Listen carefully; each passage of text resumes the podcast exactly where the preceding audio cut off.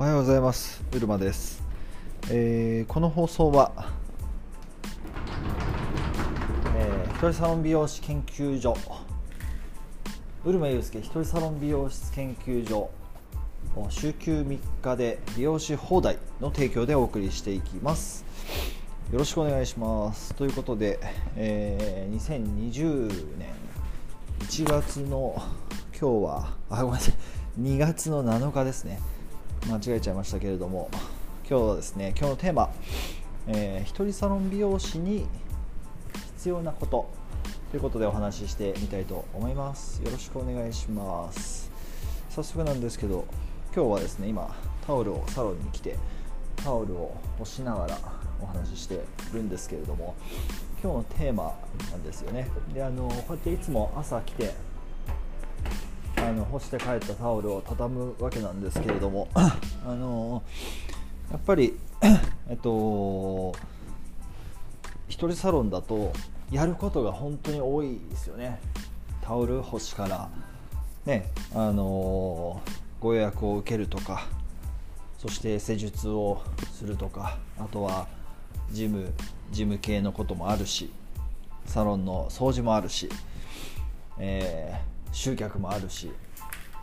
勉強もしたいしいろんなことを学びたいしそれをアウトプットする時間も欲しいしと本当にいろいろこうやりたいことがあると思うんですけれども、まあ、その中で僕自身も、まあ、今年で13年目になるんですね。このサロンが。2008年の9月からやってますんで13年目を迎えるんですけれどもあの今本当に一人サロン美容師に必要だなというふうに思うことがあのありましてあのそれっていうのがあのま、あのいわゆるですねと美容師を美容師の技術はもちろんその美容師だから前提として言っちゃうわけなんですけれども、まあ、今までそれをやってきたわけですよね。だけれども今今というか、まあ、これからそして今必要なことっていうのはその自分をやっぱり伝える技術伝える方の技術というかと施術の美容師としての手に職の部分の技術ではなくて、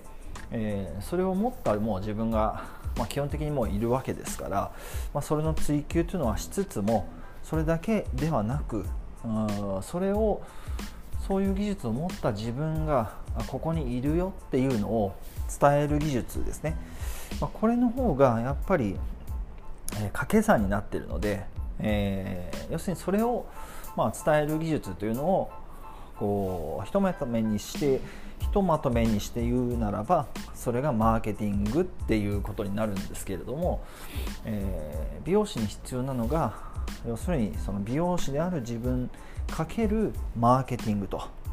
いう部分ですね。まこれはあのやっぱり勤めてたりその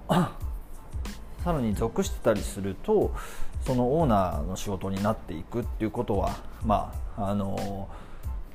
知られてることだと思うわけなんですけれども一人サロンになった時点でその自分が、ね、そこまで、えー、トップになるわけで自分が全ての舵を握るっていうのがまあ一般的だと思うんですけれどもそうなった時にえ技術者技術者できたけれどもやはりあの経営者でもあるっていう自覚を持つと経営者の仕事っていうのがいわゆるマーケティングなんですよね。その技術者の仕事は技術施術だけれどもということは一人サロンになった時点で技術者だけではなくそのマーケッターにもなるということなんですよね。これを知った上で一人サロンになるのと、えー、知らずして一人で独立をして自分のサロンで、まあ、もしくはフリーランスも一人サロンと言えると思うんですがあまあそのあの美容室フリーランスとしての美容室が集客をしてくれる場合はまた別なんですけれども、まあ、でもあのやっぱり一人で始める自分の名前を自分の名前を売っていくっていうふうに考えた時に必要なことってマーケティングなんですよね。だからこれを実際に1人で僕の場合はあ1人でお店を始めてその時ってあんまりそういう意識がなかったので本当にその、まあ、あ目の前のお客様の気持ちに応えるっていうことが全てだしそれはあいつも変わらないんだけれどもマーケティングするっていう意識があんまりなかったんですよね、まあ、だからサロンの時間を増やすとかサロンでお客様をにしっかりとその技術を伝えることができればそれだけでいいと思ってましたんで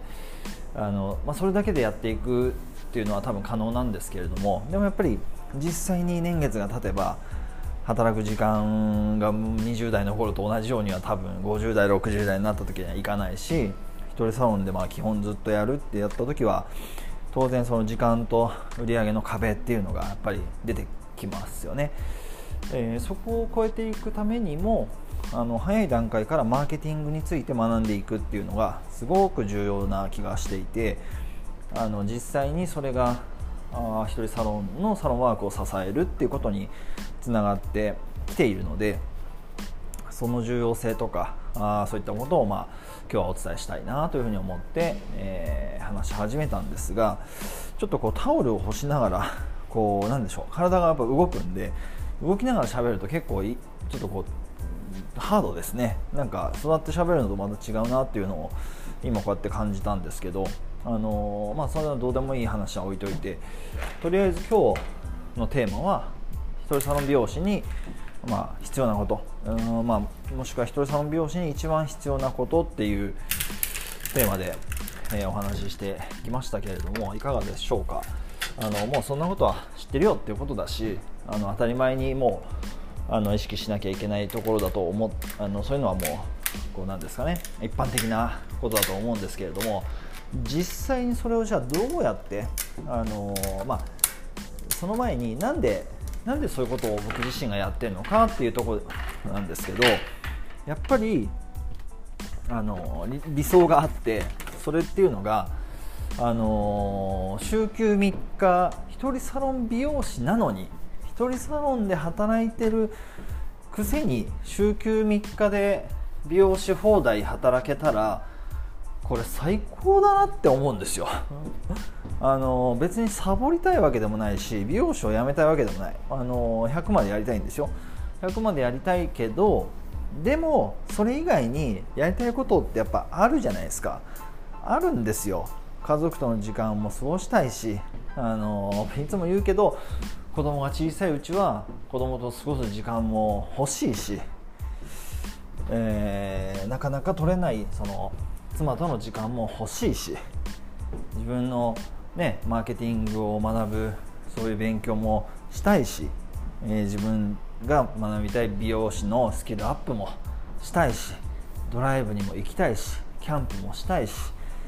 家族と旅行もしたいし家族海海外旅行にも行きたいしいろいろやっぱりあるじゃないですか。うんまあ、あんまりね、あの物欲っていうのは正直やっぱり若い時と比べると減ってきてるのを自分は感じるんですけどまあパソコンもあアップルが好きだし iPhone だって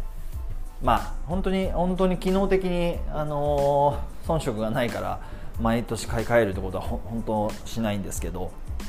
ね、でもやっぱり興味があるしアップルのそのテクノロジーをこう身近に感じたいとかっていう、まあ、願望もあるしいろいろそれはね個人差がありますけれどもやっぱりそういうこともある。でも美容師もしたい。で僕の場合はあの祖父が今100で美容師をしているのでそれを追っかけるようにおじいさんみたいな生き方がしたいから美容師漬けで行きたいし。でもそれが実現しそれだけじゃ今の時代はダメだなって思うしあと数年経てばもっと AI が進化して自動運転になるだろうしどこまでそれが美容師の業界にこう入って入り込んでくるかっていうのは正直わからないけど今のままこれまでの働き方のままで美容師がこの先もやっていけるっていう保証はないし新しいことにどんどん挑戦をしていくっていう姿勢がないと必ず淘汰されるだろうし、えー、っていうことも思います。であとは何だろうな。美容師がちょっと今日テーマが ブレブレになっちゃうんですけどまあねあんま硬いこと言わずになんかつぶやきだと思って長いつぶやきですね。長いつぶやきということで話しちゃうんですけどあのー、なんだろう。あちょっと今ホットタオル作ります。音がうるさくてごめんなさい。あのー、そうえっとど忘れしましたけどひとりさん美容師に必要なことっていうテーマで話してきたんですけどまあとにかくちょっと忘れちゃったでまたにしますけどあのー、やっぱり今のままでいいわけがないっていうふうに感じるんですよね。これだけ進化する変化の時代の中でその答えそうそうそう、うん、と答えが一つじゃなくなっちゃったじゃないですか昔はあのー、結構答えが1個だったなっていうふうに思っていて明確でその働き方と生き方が結構働き方と髪型、あのー、が結構一致してたんじゃないかなと思うんですよ。あの聖子ちゃんカットよ。に代表されるように1個の髪型をみんなが追いかける。藤原紀香さんヘアのように。みんなが、まあ、みんなじゃないけれども多くの人がそれを求める。その一つを求めるっていう時代からあ、ね、美容師の働き方で言えば多様多様性が生まれてるしいきなりね美容学校出て僕の、あのー、仲本の話でも昨日出たんですけどと、ね、美容学生のお客さんがいらしてでその子たちがあと僕のサロンじゃなくてねその自分の仲間のコミュニティの仲間の昨日話だったんですけどあと美容学生のお客さんが来てちょいきなりもうそのフリーランスになることを考えてる子がいたりするみたいなんですよね。だからそれぐらい、あのー、働き方の多様性があ広がってきてて可能性があって決してそれがいけないことじゃないしあと学ぶ環境があれば直接もういきなり独立っていう形も取れる時代ですよね。だそれぐらい多様性がある時代を生きてる、僕らがこれから美容師をずっと続けていくためにはあの今のままではいけないというのがもうまあいけないことないけれどもこれだけはずっと続けていくっていうのは当然素晴らしいと思うんだけれどもそれ以外にできることってもっとあるっていうか、まあ、そこはまあ本当難しいとこなんですけどやれることがある。でやりたいこともあるはず。なければやる必要がなくて僕はあるっていうだけなんですけどなんかそういうことがあのー、こういろんなところで議論される時代になったわけですよね。だからあの、本当に面白いなって思うんですけど。ということでまあ答えはないんですよ。答えはないんだけれども多くの議論をもっとしていく必要があるしそれをこうシェアする場所が必要だしで環境とか仲間とかあとはまあノウハウとかそういうことも必要になっていくと思うんですね。だけれども、え、それ自体がその今までの美容師の考えにない部分だったりもすることがどんどん増えていく。要するに美容業界ではないところからあのー今の美容業界に必要なことっていうのが